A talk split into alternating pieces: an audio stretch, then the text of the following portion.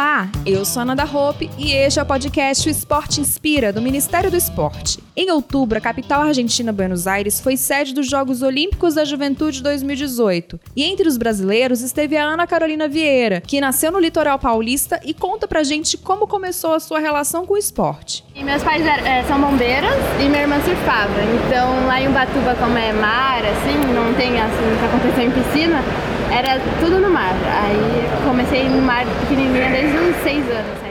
E aos 16 anos, a Ana Carolina garantiu duas medalhas de prata para o Brasil nos revezamentos 4 por 100 livre misto e 4 por 100 livre feminino. Quer saber como foram os resultados do Brasil nos Jogos Olímpicos da Juventude 2018? É só conferir nas nossas redes sociais e no portal rededoesporte.gov.br. Até o próximo episódio do podcast O Esporte Inspira.